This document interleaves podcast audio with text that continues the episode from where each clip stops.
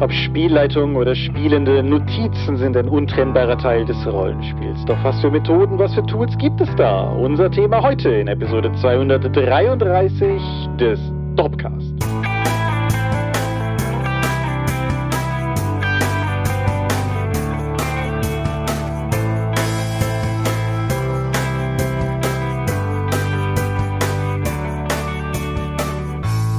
Hi und herzlich willkommen zur Episode 233 des Dorpcast. Wir haben uns heute versammelt, über Dinge zu reden, die mit Rollenspiel zu tun haben. Und wenn ich wir sage, dann meine ich zum einen dich. Michael Skorpier-Mingers, guten Abend. Sondern mich, Thomas Michalski. Hi. Und worüber reden wir heute? Möglichkeiten, die Übersichtlichkeit der Informationen für die Spielleitung und die Spielenden zu optimieren. Genau. Wir haben uns beide auf diese, nein, wir haben uns beide auf ein Thema vorbereitet. Wir haben vorher festgestellt, dass wir uns nicht ganz auf das gleiche vorbereitet haben.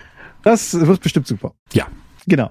Aber das, das ist unser Thema. Aber bevor wir auf das neue Thema gucken können, müssen wir wie immer in die Vergangenheit blicken. Die Feedback-Schleife. Hast du da Gedanken zu? Zur letzten Episode gab es ein paar Rückmeldungen, wie eben die Begegnung ablaufen könnte und ob gegebenenfalls unsere Sicht dazu eingeschränkt ist, weil wir nicht Fate spielen. Wir haben das in den Kommentaren entsprechend dann schon beantwortet. Genau. Also zumindest jetzt stand Montagabend, sollte noch mehr dazukommen vielleicht auch beantwortet, aber wissen wir jetzt noch nicht. Genau. Und ansonsten habe ich nur noch eine Zuschrift bekommen wegen meinem Kind von Kaltenstein von einer Leserin, die das Buch jetzt durchgeschmökert hat. Und du weißt, wer du bist. Und ich habe mich sehr gefreut. Hm. Ja.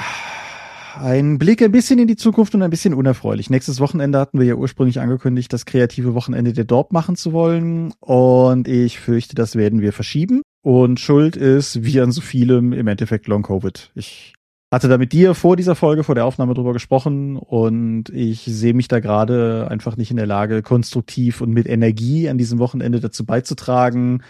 Und dann ist ja auch doof. Und wir hatten ja auch durchaus coole Pläne, so im Sinne von dann das, das gemeinsame Brunchen auf dem Discord mit Leuten an einem der Tage und ein bisschen darüber austauschen und so. Und das wollen wir immer noch machen, aber halt nicht nächstes Wochenende, weil ich gerade gerade ein bisschen Zeit zum Energieregenerieren brauche, fürchte ich. Und einen Austauschtermin haben wir noch nicht, aber es sieht so aus, als würde das Anfang nächsten Jahres so sein. Das ist ein großer Sprung, aber wie ich auch im Vorfeld zu dir sagte, wenn wir das jetzt um zwei Wochen verschieben und ich in zwei Wochen merke, nee, ist immer noch nicht gut, dann ist es ja auch unbefriedigend für alle. Hm. Ja. ja, nächstes Wochenende hätte ich sogar Zeit gehabt, mich ordentlich reinzuhängen.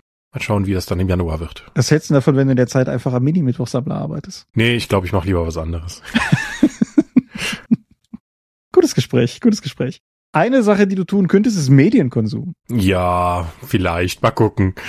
Oder ich bin mal endlich meine Halblinge fertig. Vielleicht kannst du es sogar kombinieren. Aber ich bin ja wieder ein bisschen durch die Gegend gefahren und ich habe jetzt tatsächlich auch ein Hörspiel gehört. Mhm. Monster 1983 war ein Hörspiel, das ich mal irgendwann auf Audible kostenlos bekommen habe. Ah, wie spannend. Das habe ich neulich tatsächlich auch gehört, weil ich das irgendwann mal kostenlos bekommen habe. Aber bitte. genau habe ich jetzt über viele Fahrten dann immer mal wieder gehört. Zuerst auf äh, in dem Versuch auf der Fahrt in die in den Urlaub, wo aber dann mein Radio so oft ausgefallen ist durch einen Wackelkontakt, dass wir uns dann auf ein anderes Medium voll konzentriert haben. Aber ich habe Monster 1983 gehört. Ein zumindest die erste Staffel, mhm. weil das gibt ja auch mehrere Staffeln. Es ist ein aufwendig produziertes, mit vielen bekannten Stimmen produziertes Hörspiel, das in den 1980er Jahren in einer amerikanischen Kleinstadt angesiedelt ist. Mhm. Und ist damit ziemlich in einem Trend gefolgt, den es vor ein paar Jahren ja sehr gab mit der 80er Nostalgiewelle. Und dieses Hörspiel geht sehr stark darauf ein, indem Charaktere ständig völlig, oftmals zusammenhangslos auf 80er Popkulturreferenzen hinweisen, wie kein Mensch äh, zu irgendeinem Zeitpunkt mal geredet haben könnte, aber damit klar wird, dass das in den 19, dass das 1983 spielt. Ah, ich bin so glücklich, dass du das sagst. Das geht mir ganz genauso.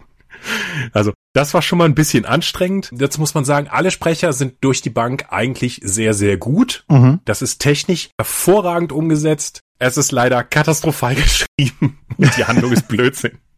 Also, aber mein größtes Problem ist mit der Sache, dass in den über zehn Stunden der ersten Staffel von Monster 1983 fast ausschließlich fürchterlich unsympathische Charaktere vorkommen, die ich dann über die Laufzeit ertragen muss, bis die ein grausames Ende ereilt durch das Monster. Oder auch andere Dinge, die ihnen passieren können.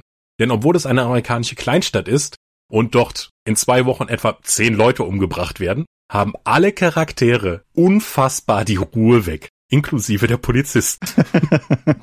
und zwar auf eine Weise, die Charaktere verhalten sich derartig unglaubwürdig, dass es einfach, dass man sich einfach nur an den Kopf fassen muss.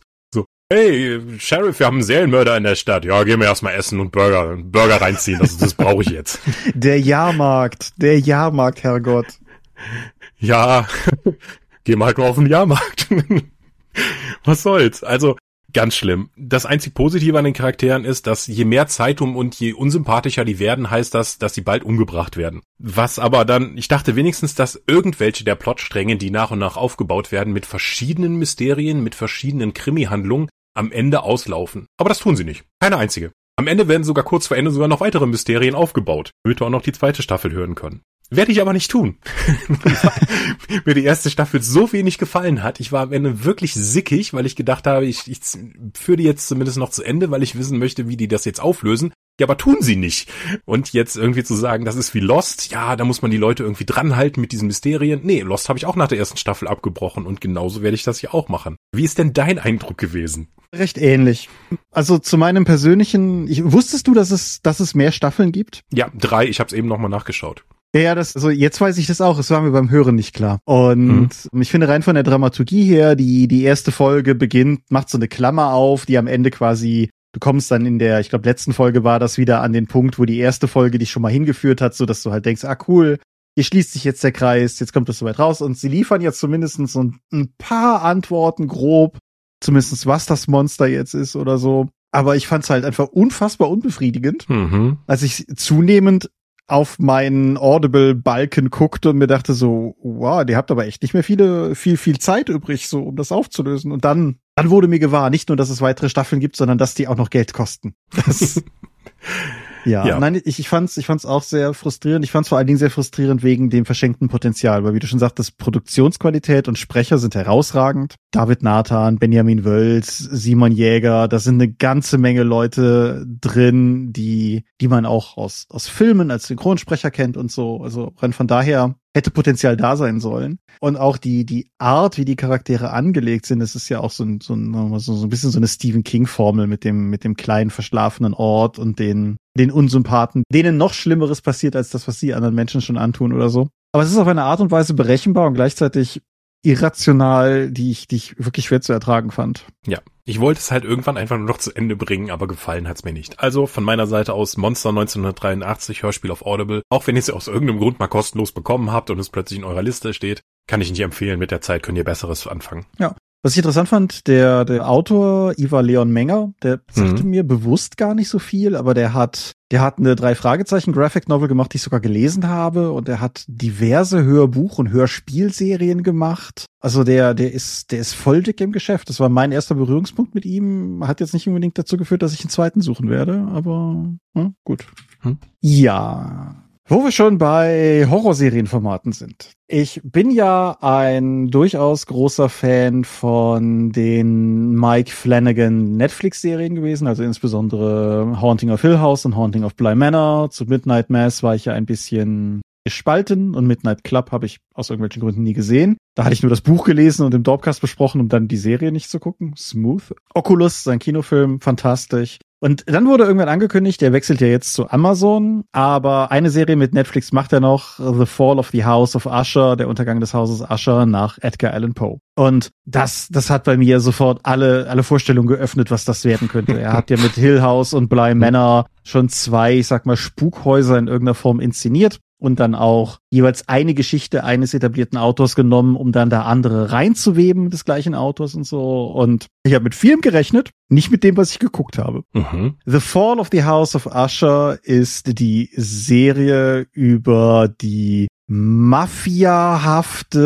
dekadente Verbrecherfamilie Ascher, die in der Gegenwart, nichts gegen den Transport in die Gegenwart, die anderen genannten Serien sind auch in andere Zeiten transportiert worden für die Adaption, aber hier schauen wir auf den CEO Roderick Usher, der ein Pharmaunternehmen leitet, das ganz offensichtlich, es ist eine sehr, sehr, sehr flach verhohlene Opiumkrisengeschichte, die hier letztendlich abläuft. Und ja, es kommen Charaktere vor, die in den Poe-Kurzgeschichten vorkommen. Also mit Roderick und Madeleine Usher sind ja auch schon alle Charaktere bis auf den namenlosen Erzähler der Kurzgeschichte drin. Das heißt, sie haben insgesamt so eine Poe-Anthologie draus gemacht? Ja, hm, also. Es gibt diese, diese Usher-Familie und die sind alle schrecklich. Die könnten alle in Monster 1983 mitspielen. die sind alle schreckliche Menschen.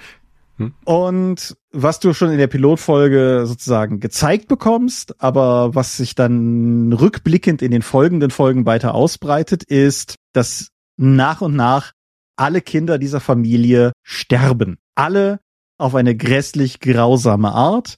Und jede dieser Arten, wie ein Familienmitglied stirbt, ist jeweils inspiriert von einer oder mehrerer Poe-Kurzgeschichten. Also möglicherweise stirbt jemand aufgrund eines schwingenden Pendels. Mhm. Möglicherweise stirbt jemand unter Einwirkung eines Primaten. Aber das ist auch ungefähr die Tiefe, mit der sich diese Serie mit den Poe-Vorlagen auseinandersetzt. Also sie übernimmt Motive, sie übernimmt grundsätzliche Ideen. Aber das Ganze eine Poe-Adaption zu nennen, ist eigentlich gelogen. Hm. Und das ist auch so ein bisschen die, die Schwierigkeit, die ich persönlich mit dieser Serie habe. Also grundsätzlich, sie ist toll inszeniert. Das kann Flanagan. Das hat er in jeder seiner Serien gemacht, egal wie gut oder nicht so gut Leute die finden mögen. Ich finde, das ist etwas, was man, was man schwer bestreiten kann. Sie ist toll inszeniert und sie hat fantastische Schauspieler. Sie hat ganz viele von dem ich möchte fast sagen, Flanagan Standardensemble, so Carla Gugino, Henry Thomas und so, das sind Leute, die in den Kate Siegel, seine Frau,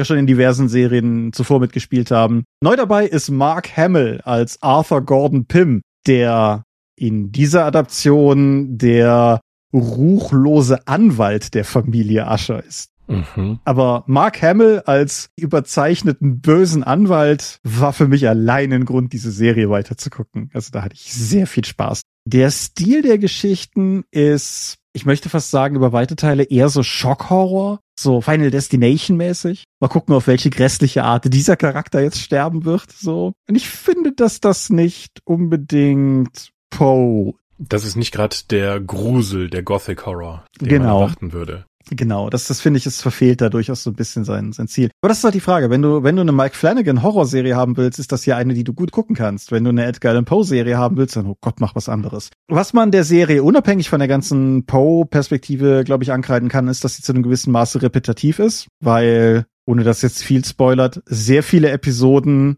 haben halt ein Ascher-Kind im Fokus und da du mehr oder weniger jetzt schon weißt, dass sie alle sterben werden, hast du eine relativ klare Vorstellung, was in dieser Folge passiert. Es ist trotzdem interessant zu sehen, wie es da hinkommt. Aber wenn du halt siehst, keine Ahnung, das ist jetzt irgendwie heute die Folge, die sich mit Frederick Usher beschäftigt, dann kannst du halt davon ausgehen, dass das wohl auch die Folge ist, wo Frederick Usher stirbt. Das, hm. So ein bisschen das, wie bei Monster 1983. Hey, wir verbringen jetzt mehr Zeit mit diesem Soziopathen, der einfach schreckliche Dinge tut. Der wird vermutlich gleich Besuch vom Monster bekommen. Ja, ja, ja. Genau. Das ist ein sehr guter Vergleich, oder dass wir das irgendwie abgesprochen hätten.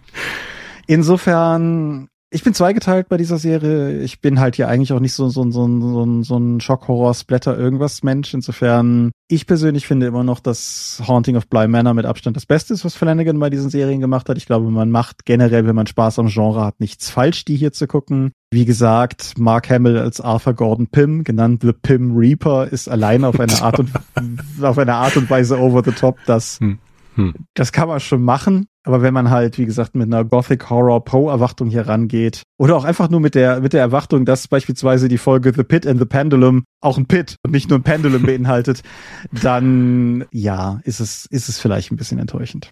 Hm. Keine Empfehlung von uns diesmal in den Medien. Nicht so richtig zumindest. Aber jetzt geht Flanagan zu Amazon und wenn die Gerüchte stimmen, macht er da eine Dark Tower Serie und hm. das könnte ich mir schon vorstellen. Ja. Aber kommen wir mal zum eigentlichen Thema. Genau. Denn wir wollen ja wissen, wie können wir die Übersicht über unsere Rollenspielinhalte behalten, egal ob wir Spielleitung sind oder Spielender. Genau. Fangen wir vielleicht einfach mal auf einer ganz rudimentären Ebene an. Ich persönlich finde es in gewisser Weise eine Frage des geradezu des Anstands, dass man versucht, so ein bisschen den Überblick zu behalten. Ich finde es immer schade. Also, ich sag mal, ein bisschen eine Frage des, des Spielanspruchs und Spielstils. Aber ich finde es immer so ein bisschen schade, wenn Rollenspielrunden aus vorwiegend Spielern oder auch Spielleitern bestehen, die halt so in keinerlei Weise engagiert sind, irgendwie zu versuchen, mit den Überblick zu halten, was passiert und immer nur ratlos gucken, wenn irgendwie, sagen wir mal, größere Bögen aufgemacht werden oder, oder dergleichen. Und insofern ist es, glaube ich, auf jeden Fall ein Thema, das beide Seiten des Spieltisches betrifft und meiner Meinung nach auch eigentlich jeden, der am Spiel teilnimmt, in irgendeiner Form betreffen sollte. Siehst du das ähnlich?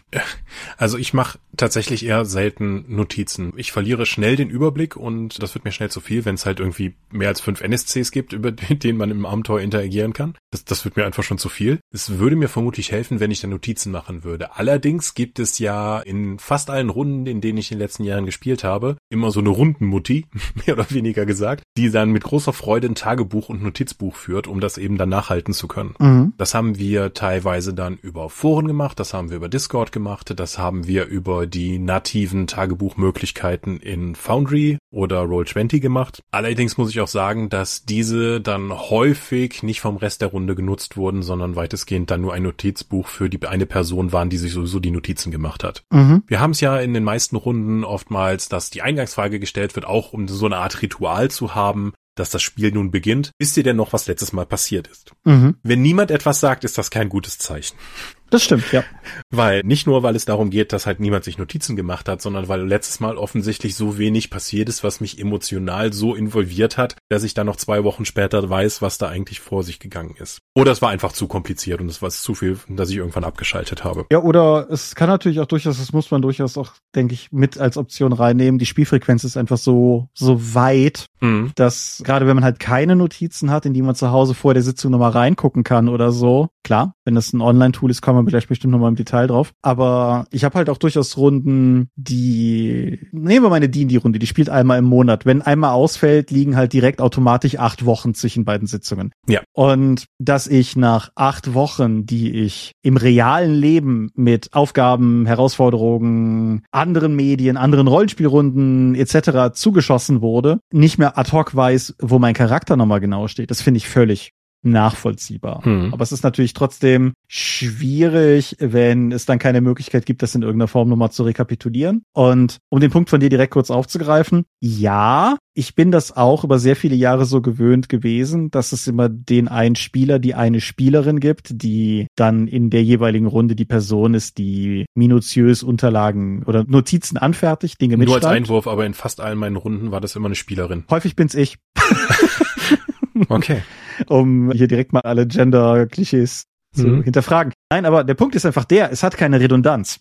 Und angenommen, die Spielerin, der Spieler ist krank. Weiß dann keiner mehr, wie es war? Ja, deswegen kannst du das mit einem zentralen Tool, sei es nun im Foundry hinterlegt oder im Discord oder in einem Forum oder in einem geteilten Google-Dokument für die Gruppe, mhm. können dann alle drauf zugreifen und das jeder dann nochmal nachschauen. Wie sind denn da deine Erfahrungen mit Online-Tools? Weil da habe ich halt mehr oder weniger keine. Mit Ausnahme von unserer Wrath and Glory Runde, wie wir es da machen, kann ich ja gleich nochmal skizzieren, aber du hast da mit Sicherheit das viel weit gestreutere Erfahrungsfeld. Mhm. Von jeder Runde und den Bedürfnissen sehr unterschiedlich, aber in den gemeinsamen Discord zu nutzen, um einfach ein paar Notizen da reinzuwerfen, wo wir momentan stehen, was unsere Aufgaben sind und wo wir beim nächsten Mal weitermachen sollten, wenn wir uns noch an die NSCs erinnern, bis zu unserer Shadowrun Runde, wo einfach nur Notizen von allen aus der Gruppe in ein geteiltes Google-Dokument geschrieben werden konnten von so viel Geld haben wir ausgehandelt, so viel Geld haben wir denen gegeben, wir haben die und die so viel bestochen, dafür haben wir dieses Motorrad geklaut, was wir später für so und so viel Geld verkaufen könnten. Alles mögliche, je nachdem, wo gerade die Bedürfnisse der Runde waren. Ich kann mich noch erinnern, wir haben in unserer Hexenrunde sehr ausführliche Tagebucheinträge in Foundry gehabt, da die Hexenabenteuer, die wir aus der Böses Blut Box, glaube ich, war das, alle drei gespielt haben, die waren sehr investigativlastig und während der Kampagne hatten wir auch stellenweise mehrere Monate Pause. Mhm durch Umzug, durch Krankheit, durch unglücklich gelegte Urlaube und Ferien, wenn dann zwei von fünf Spielenden eben nicht können, dann braucht man auch nicht zu spielen. Da war es halt relativ wichtig, die NSCs und die Orte, wo man schon mal war und was man da geholt hat, rauszubekommen. Aber das war halt in der Komplexität, dass eigentlich wenige Leute in der Gruppe noch dann den Bock hatten, sich das nochmal aufzuarbeiten nach der ganzen Zeit.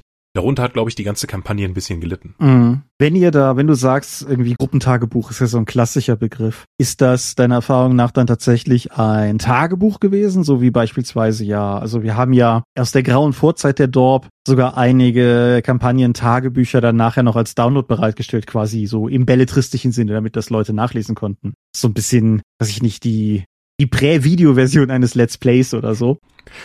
Ist es das oder sind es eher, eher pragmatische Notizen? Das waren eher pragmatische Notizen. Wir hatten es ja sehr ausführlich gemacht, zum Beispiel bei der Earthdown-Kampagne. Ja. Jetzt hat Earthdown ja sogar noch einen In-Time-Grund dafür, dass ein Gruppentagebuch geschrieben werden kann, weil man, wenn jemand das führt, kann man das ja im Spiel dann auch noch später an die Bibliothek von Troll, Thrall weitergeben, um dann Legendenpunkte und Geld dafür zu bekommen, weil die Zwerge da großes Interesse daran haben, was die Abenteurer so überhaupt in ihrem Land machen. Mhm. Das fand ich dann sowohl eine gute Verknüpfung von Ingame wie auch Meta-Elementen und unsere Mitspielerin da damals hat das ja auch sehr gewissenhaft gemacht und ich glaube, ist auch ein schöner Download bei rumgekommen. Ja, wobei wir ja nur den, sagen wir, den ersten Akt der Kampagne online gestellt haben. Das danach hm. ist ja nie erschienen. Okay, habe ich gar nicht mehr präsent. Ist aber auch ja. knappe 17 Jahre her, ne? Ja, korrekt. Aus derselben Zeit, wir hatten von uns anderen Armies Runde, hatte ich ein Kampagnentagebuch geschrieben, das mhm. ist online gegangen. Bei der FBI World of Darkness Runde habe ich ein SL-Tagebuch geschrieben, das ist online gegangen. Und Marcel hat damals zu unseren Magus-Runden hier in der Eifel ja auch noch mehrere Kampagnentagebücher angefertigt gehabt. Die sind ja als die Magus-Fragmente auch immer noch online bei uns. Hm. Hm. Das ist ja sozusagen eine narrative Aufbearbeitung, die ist ja eigentlich nur im Nachgang dann nochmal interessant ist, sich da reinzuschauen. Aber da ziehst du ja nicht aus dieser auch subjektiv gefärbten Tagebucheintrag nicht die Informationen raus, die du eigentlich objektiv brauchst, um das Abenteuer nachvollziehen zu können. Namen von NSCs, Orten, dass du Sachen, die du abgehakt hast, mhm. wie du halt so ein investigatives Abenteuer strukturieren kannst, um diese Informationen wieder aufzubereiten, um von diesem Punkt aus weitermachen zu können. Ja, völlig richtig. Ich bin da auch komplett von runter. Also ich bin, wie gesagt, immer noch häufig derjenige oder einer von denen, wichtiger Punkt, der oder die Notizen machen. Und ich bin eigentlich mehr oder weniger komplett auf die Firma, deren Namen nicht offiziell ausgesprochen ist, Moleskine A6 Notizbücher gewechselt oder mittlerweile mehr, weil die Seiten nummeriert sind Leuchtturm Notizbücher, aber ist ja auch wurscht, also A6 Notizbücher auf jeden Fall. Und ich mache in erster Linie, also ich schreibe zwar noch ganze Sätze, aber mehr so Subjekt, Prädikat, Objekt Sätze, was jeweils gerade wichtig ist. Kann jemand außer dir die später noch nachvollziehen oder sind die eher für dich? Naja, ich denke, die wären nachvollziehbar aber die sind trotzdem eher für mich dadurch, dass es sich um physische Gegenstände handelt. Sag mal, wenn ich krank bin, ist auch das Notizbuch nicht bei der Runde. Dementsprechend mhm. muss das außer mir niemand verstehen. Aber genau das ist der Punkt, weshalb ich immer noch ganze Sätze schreibe und nicht einfach nur irgendwelche Stichworte aufschreibe. Weil das habe ich auch zu oft erlebt. So dieses, aber hier sag mal, Spielleiter, ich habe hier irgendwie aufgeschrieben, Ochsenblut, Ausrufezeichen. Mhm. Worum ging's da nochmal? ja. Ja, ja, das passiert auch, wenn du gerade so ein geteiltes Dokument hast. Jemand macht halt etwas, schreibt etwas rein, was zu diesem Zeitpunkt absolut logisch ist für den. Dann guckt jemand anders später rein und denkt sich, hä? Ja. Phönixfeder? Hatten, hatten wir mystische Kreaturen getroffen? Kann ich mich gar nicht dran erinnern. Hieß die Bar nicht so? Was für eine Bar? Ja. Ja.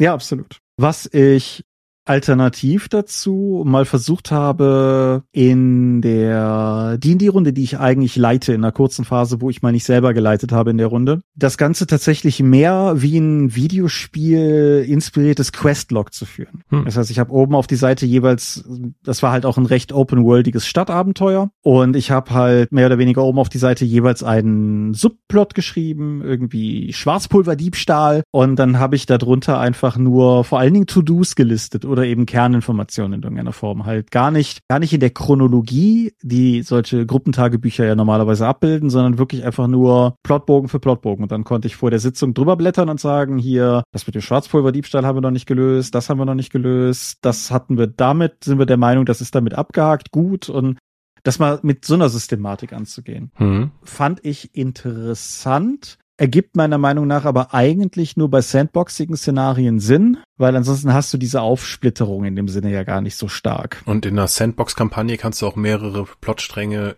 oder eher mehrere Plotstränge nebenbei laufen haben, als wenn du jetzt das klassische Kaufabenteuer des Monats spielst, dass du dann nach und nach abarbeitest.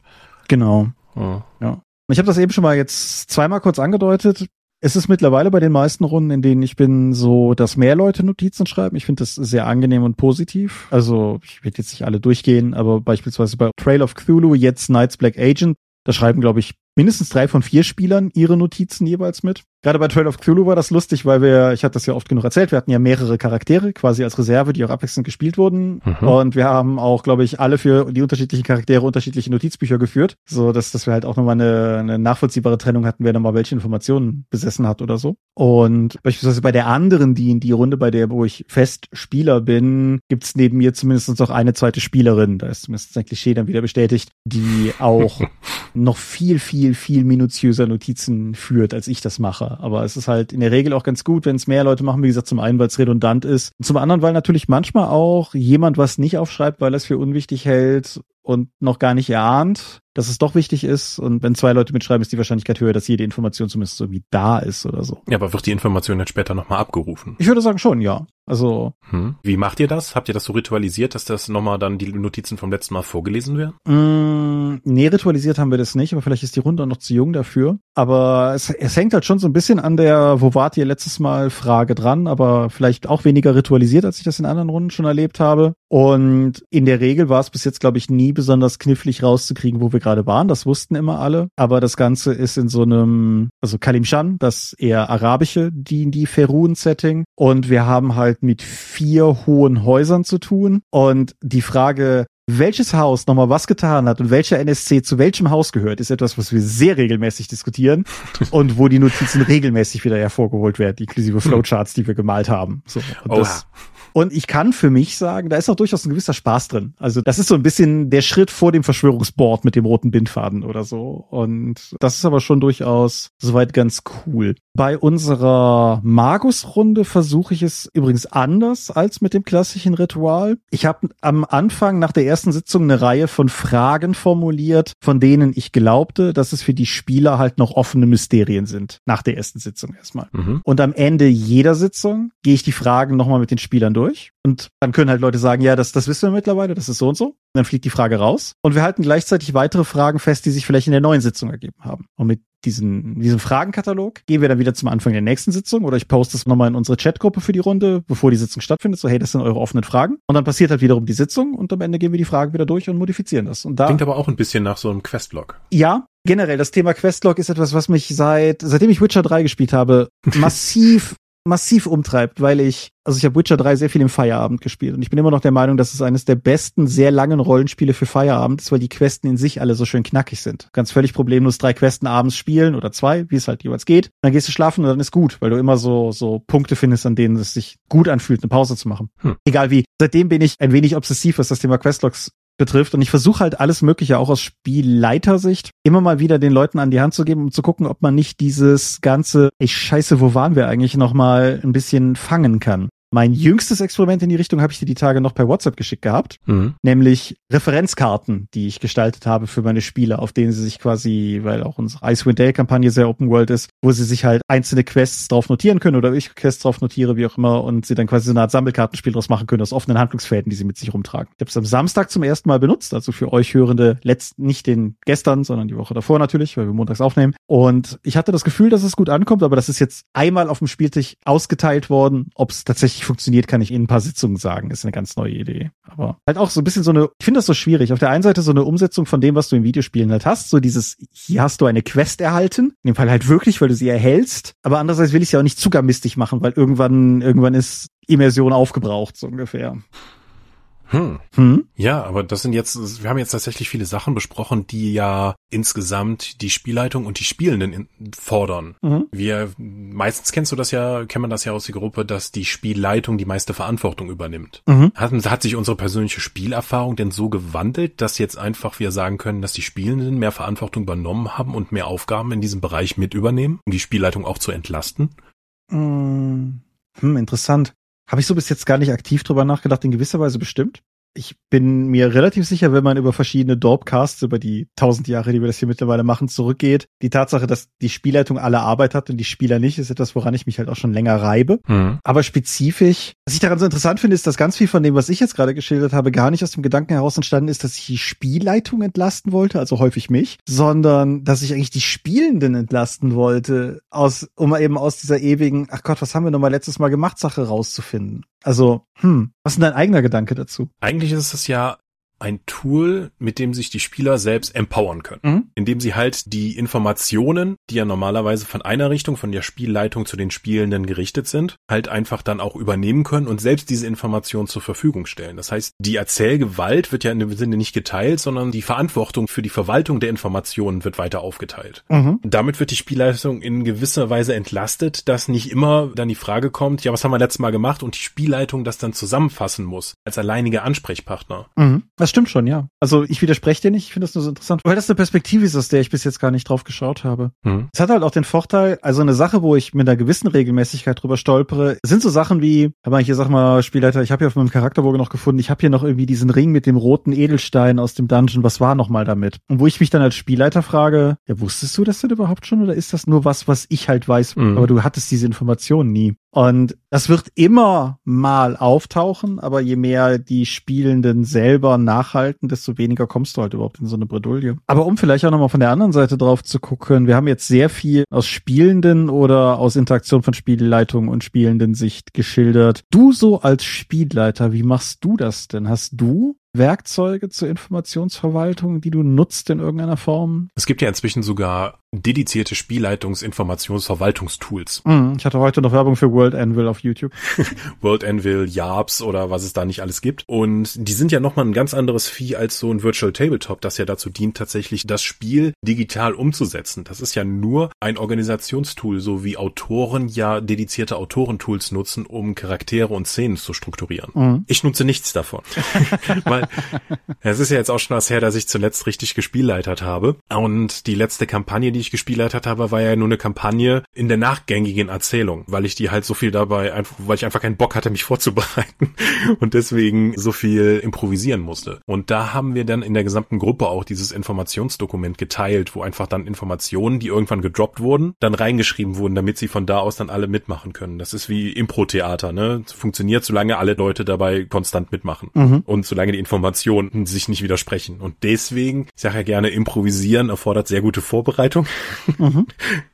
oder zumindest eine große Sicherheit. Und wenn wir dann einmal so etwas gesetzt haben, wie zum Beispiel in meiner D&D-Kampagne die Namen dieser ehemaligen Heldengruppe, die dann die Anführer waren, die meine Helden in Anführungszeichen, die Spielercharaktere dann nach und nach abarbeiten konnten, da habe ich die Namen und die grundsätzliche Funktion und sowas und wo die zu finden sein sollten, dann aufgeschrieben, damit ich auch in zwei Wochen auch weiß, von welchem Punkt ich weitermachen muss. Da habe ich tatsächlich auch als Spielleitung nochmal durch die Notizen vorher geschaut. Allerdings waren das am Ende auch nur anderthalb Seiten mit ein paar Stichpunkten und und Referenzen. Mhm. Das war jetzt auch keine ausgearbeitete Hintergrundwelt mit 80 Seiten und Wappen für jede einzelne Region. Mhm. Ja, ich nutze auch nichts davon. Es überrascht jetzt wahrscheinlich niemanden, mhm. aber ich sag mal, alle Runden, die ich leite, spielen mittlerweile am Wochenende. Und was ich sehr häufig mache, ist, ich habe halt die Notizen der letzten Sitzungen und die Notizen von vor den letzten Sitzungen und im Falle von der D&D-Kampagne habe ich halt auch einfach den Icewind Dale Kampagnenband, was natürlich auch ein Fundament ist, auf das ich baue. Und dann setze ich mich halt an dem jeweiligen Wochenende Tag, an dem wir auch spielen, sei es Samstag, sei es Sonntags, irgendwie morgens mit einer großen, großen Tasse Kaffee ins Wohnzimmer und mach's mir da gemütlich und um das Analog-Klischee noch überzustrapazieren, aber es ist halt nur mal so, leg die Schallplatte auf und dann schnappe ich mir mein Notizbuch und dann schreibe ich halt in dieses Notizbuch händig rein, was denn so heute für die Sitzung wichtig sein könnte. Mhm. Analoger wird's nicht mehr. Ja, meine Vorbereitung ist oftmals dann eher mechanischer Natur, dass ich Gegnerwerte raussuche und so ein Kram. Oder mir halt einen mechanisch interessanten Encounter überlege, den man dann eben dann lösen muss, in Anführungszeichen, wo die Spielercharaktere und ihre Fähigkeiten dann gefordert werden. Ja, das. Aber du bist ja dann eher so plotstrukturiert unterwegs. Das stimmt schon, wobei ich auch wir haben in den Kommentaren der letzten Folge gesehen, der Begriff Encounter ist A, sehr aufgeladen und B, diffuser, als man vielleicht meinte. Aber egal wie du das Kind jetzt nennst, ob du es Encounter, ob du es Oder so nennen möchtest, so sowas habe ich ja durchaus auch. Also Gegnerwerte designen habe ich wenig, weil in der Regel kommen die in irgendeiner Form aus einem Buch, das ich halt habe und gut ist. Aber zu versuchen, interessante Szenarien zu bauen, in denen die Gegner halt die, die Spieler auch irgendwie auf eine interessante Art und Weise herausfordern können, haben wir letztes Mal eine ganze Folge zu gemacht. Also das ist ja durchaus was, was in meinem Alltag auch existiert. Aber genau, mir ist eigentlich der Storyfluss wichtiger. Und manchmal halt noch irgendwie zwei wie sechs Notizen zu jedem NSC, der irgendwie vorkommen könnte, damit die halt vielleicht zumindest sich in Manierismen und so ein bisschen unterscheiden. Mhm. Und wie du sagst, Improvisation erfordert gute Vorbereitung. Wenn ich halt zu so meinen Kern-NSC für die Sitzung jeweils irgendwie zwei Schlagwörter in meinem Notizbuch stehen habe, das dann halt hinter meinem Spielleiterschirm liegt, wenn die den ansprechen, dann muss ich halt in dem Moment vielleicht zehn Sekunden weniger drüber nachdenken, wie der jetzt spricht oder wie mhm. der jetzt drauf ist. Und das macht halt das eigentliche Spiel dann einfach einfach sehr viel fluffiger. Oder eine Namensliste parat zu haben, damit nicht alle NSCs einfach Ralf heißen, bis sie irgendwie wichtiger werden. Ja, ich, der Moment, an dem meine Star Wars Runde vor vielen Jahren sich einfach weigerte, mit einem NSC zu interagieren, weil mir in dem Moment einfach nichts Besseres einfiel als NSC-Name als Kalle, ist, da, da, wird mir ja heute nochmal aufs Brot geschmiert und nicht ganz zu Unrecht, muss ich zugeben. Aber mhm. ja, natürlich, klar. Ja, ich denke, wir haben alle schon mal irgendwelche Charaktere nach den Süßigkeiten benannt, die gerade auf dem Tisch lagen, aber das ist halt oh, ja. in der Regel nicht the way to go. Sheriff Clarkies war ein Highlight meiner äh, Dark Heresy Runde. Der ist auch, der ist ein wiederkehrender NSC geworden. Ja, siehst du mal. Ich habe das Recht, köstlich zu sein. Ich weiß auch nicht, ob das Hinterlegen von solchen Informationen in einem Online-Tool tatsächlich einen Gewinn darstellen würde. Also für meinen persönlichen Workflow eh nicht aus gerade genannten Gründen. Also ich habe neulich mal darüber nachgedacht, völlig banal, aber unser Tanzverein hat ein neues Tablet bekommen, um beim Training die Tanzmusik abzuspielen. Und als ich das eingerichtet habe, saß ich hier und ich bin ja durchaus auch Technikspielkind, so ist das ja nicht. Ich dachte mir so, Tablets sind ja schon geil. Zeige ich Verwendung für ein Tablet in deinem Leben? Und bin schnell zum Ergebnis gekommen, nö, eigentlich nicht. Also ist coole Hardware, aber brauche ich einfach keins. Und insofern für mich selber ist analoges Notizen machen völlig zielführend. Und ich wüsste ehrlich gesagt auch nicht über so ausgelagerte Sachen wie den Magus Fragenkatalog, was ich digital machen könnte, was jetzt wirklich für die Leute relevant wäre zwischen den Sitzungen. Mm. Ich fände es inzwischen ganz schwierig, ohne Tablet klarzukommen, weil ich einfach so viel meiner Bibliothek darauf mitschleppen kann und direkt immer Zugriff habe. Bis jetzt ist auch noch nicht vorgekommen, dass der Akku leer gegangen ist, sodass ich dann einfach sagen könnte, oh, hast du schon mal gesehen, dass ein Buch kein Akku mehr hat? Nein. Ja, und Sven wird sich ja wohl irgendwo ein USB-Ladekabel im jeweiligen Haushalt finden. Ich denke auch, ja, aber die sind tatsächlich sehr nützlich. Ich habe auch den Eindruck, dass diese Spielleitungs-Verwaltungstools eher für Leute gedacht sind, die auch so einen Autorengedanken hinter ihrem Setting haben und damit mhm. später mehr anfangen wollen, als einfach nur eine Runde zu leiten. Mhm. Kann sein, dass das meine Außenperspektive ist, aber vielleicht lohnt es sich für eine Kampagne, die sehr ortsgebunden ist, wo viele NSCs einfach wiederkehren. Aber die allermeisten Kampagnen, die ich eben kenne, sind eben nicht ortsgebunden, sondern eine Herumreise reisende, wurzellose Gruppe von abgerissenen Helden, die halt viele, viele Orte und viele interessante Dinge erleben sollen und zwar nicht nur in einer Stadt, sondern einfach im gesamten Kontinent oder vielleicht darüber hinaus. Und da trifft man einfach so viele Leute und auch so viele unterschiedliche Leute, dass sich das aus meiner Sicht diese Investition an Zeit und Energie für so wie ich spiele oder auch die Spiele erlebt habe, nicht lohnt. Mhm. Ah, ich weiß gar nicht, habe ich, hab ich im Dropcast schon mal über meine Magus NSC-Lösung gesprochen? Ich glaube nicht, ne? Klingt unvertraut. Die habe ich auf jeden Fall damals mal Fotos geschickt. Ah. Ich habe von jedem, Achtung, Achtung, Reizthema, ich habe von jedem NSC, der in meiner Magus-Runde vorkommt,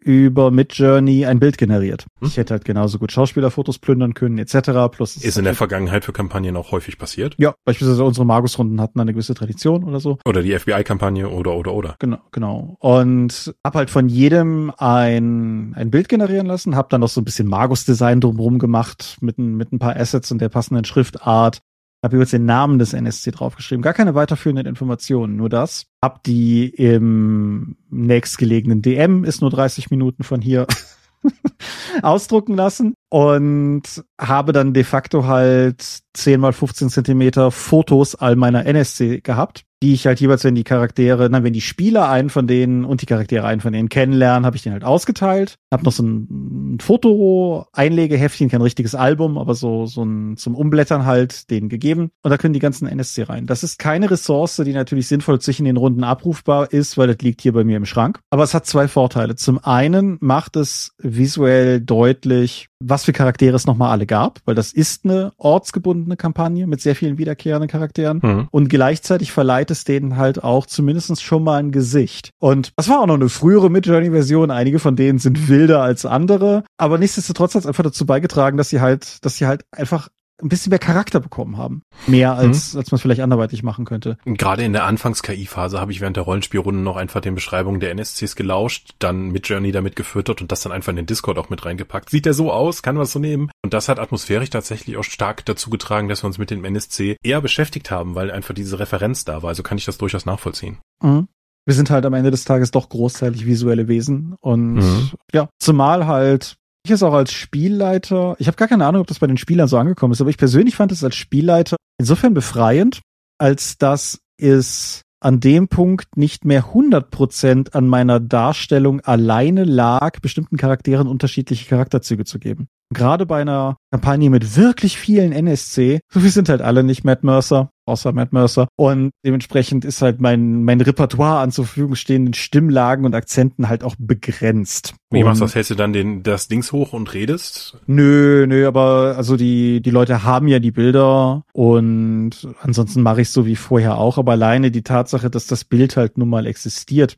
und ich, keine Ahnung, es, es gibt einen, einen vom Orden des Hermes in dem Setting, ein Mann namens Berger, der ist auch Deutscher und der hat halt auch nochmal ein Foto, KI-Bild, wie auch immer, generiert bekommen. Da weißt du auch direkt, was der wählt. Und das hat alleine geholfen, weil alleine dieses Bild sieht halt einfach schon auf eine Art und Weise aus, dass die Spieler, selbst wenn ich es nicht aktiv hochhalte, glaube ich, trotzdem einfach das Bild im Kopf haben, wenn sie mit dem NSC interagieren mhm. oder auch über den NSC reden oder so. Also ich denke, das funktioniert schon durchaus ganz gut. Pathfinder hat ja durchaus Facecards für Kampagnen, mhm. dass du dann ein Kartenset holen konntest, wo eben die NSCs abgebildet sind mit einem entsprechenden Illustration und dem Namen darunter, damit das auch eben genau diese referenzielle Verbindung dann geschaffen werden kann. Genau, wir hatten bei DSA jetzt bei zwei Produkten, ich meine beim Verborgene Gabemeister-Set definitiv und beim Banner der Treue Meister-Set meine ich auch, sind so Spielleiterschirmhänger dabei. Hm. Die kannst du so, die hängst du halt oben über den Spielleiterschirm und auf der Innenseite sind die Werte und auf der Außenseite ist ein Bild. Praktisch. Ja, finde ich ist eine super coole Idee. Lob an die Kollegen, gefällt mir gut. Habe ich ja schon häufiger darüber nachgedacht, das für meine Runden in irgendeiner Form zu machen, aber war bis jetzt einfach nicht die Notwendigkeit da. Und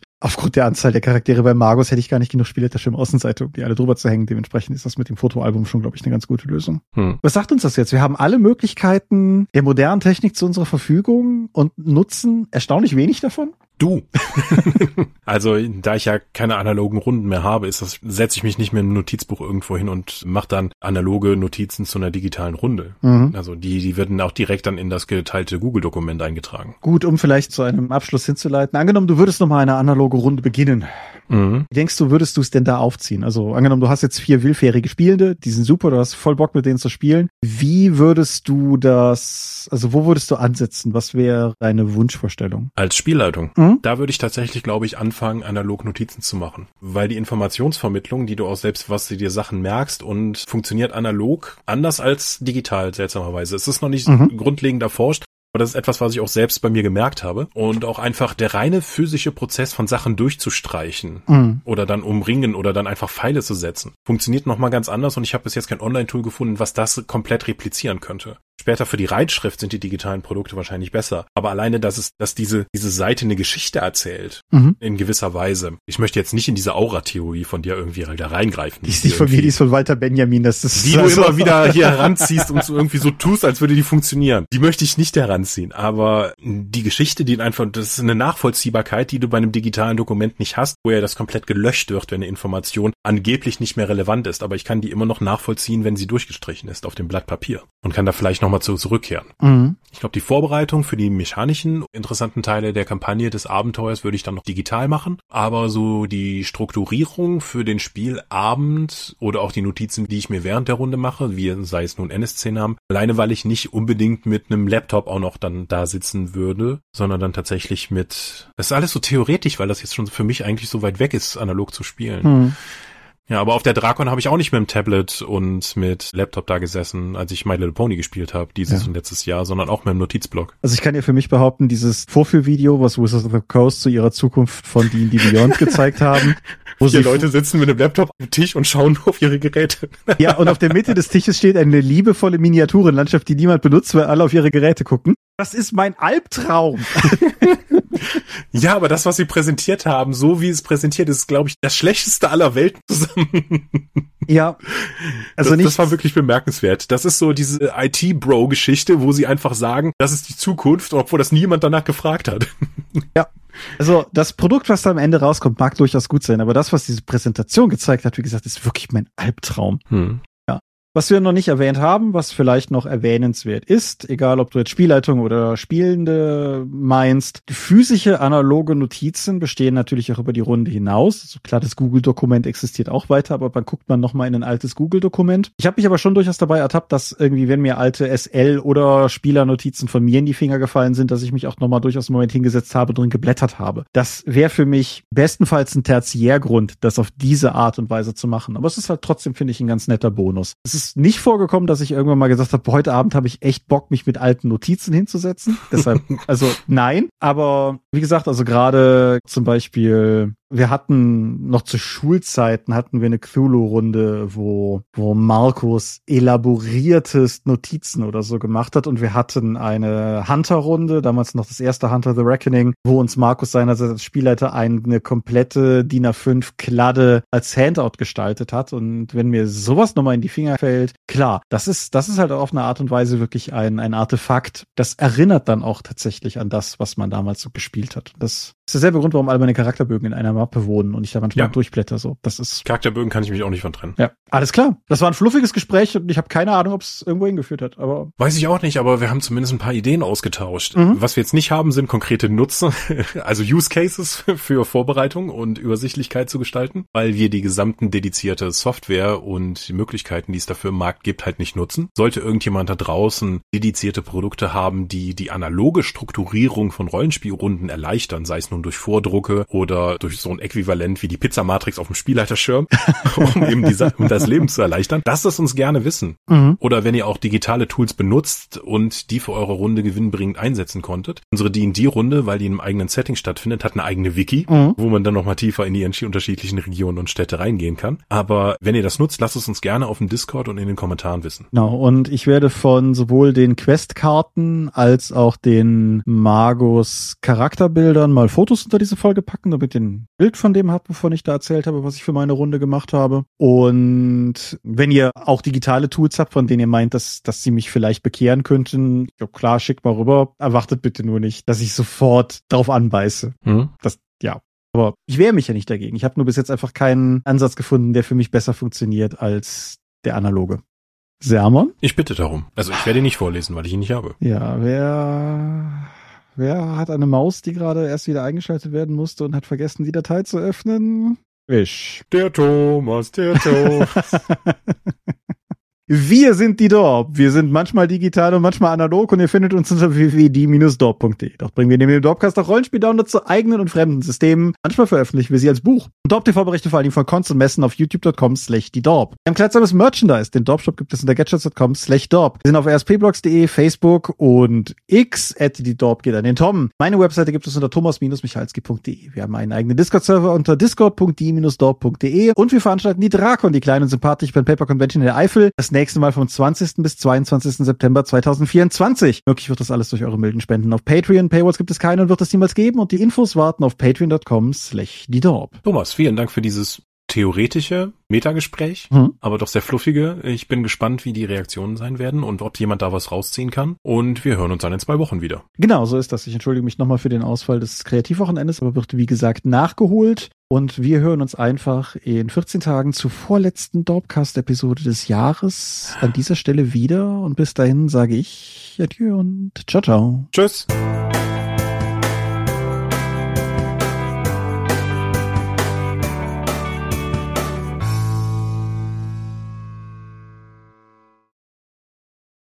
Jo. Ja. Ja, relativ zeitig fertig. Ja. Uhrzeitmäßig meinst du oder folgenlängenmäßig? Folgenlängenmäßig sind wir, glaube ich, gut im Mittel, so. Ja, ja, das ist gut im Mittel, aber wir sind 23 Uhr so, das ist doch schon relativ früh für uns. Ja, wir haben auch diese Folge mal eine Stunde früher angefangen als die letzten beiden Male, ne? Das, ne? Toll. Das, das ist schon ganz, ganz nice eigentlich. Ja. Ja, aber ich denke, denke, Gespräch ist gut gelaufen und. Machen wir Schluss. Ja, Stopp drücken klingt gut. Auch in diesem Monat möchten wir euch an dieser Stelle wieder für eure großzügige Spenden auf Patreon danken, denn nur durch eure Unterstützung ist dieses Projekt in der heutigen Form möglich.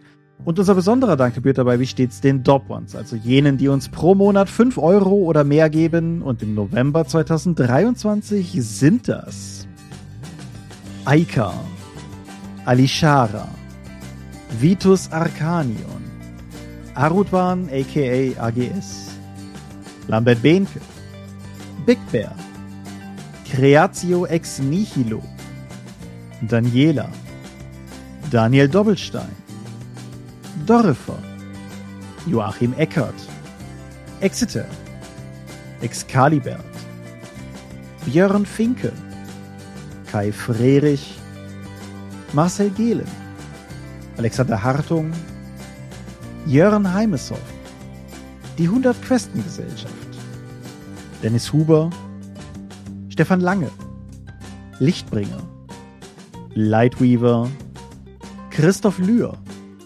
Angus MacLeod, Volker Mantel, Moritz Melem, Marcel Middeke, Miles, Nibi, Ralf Sandfuchs, Sawyer the Cleaner, Ulrich A. Schmidt, Oliver Schönen, Jens Schönheim, Christian Schrader, Alexander Schendi, Patrick Siebert, Sphärenmeisterspiele, Stefan T., Florian Steury, Sven, Technosmurf, Teichdragon, Jeremias W., Talian Vertimol, Xeledon und Marco Zimmermann. Danke, dass ihr uns freiwillig ohne Paywall und Auflagen so tatkräftig unterstützt, einfach weil ihr es könnt. Danke.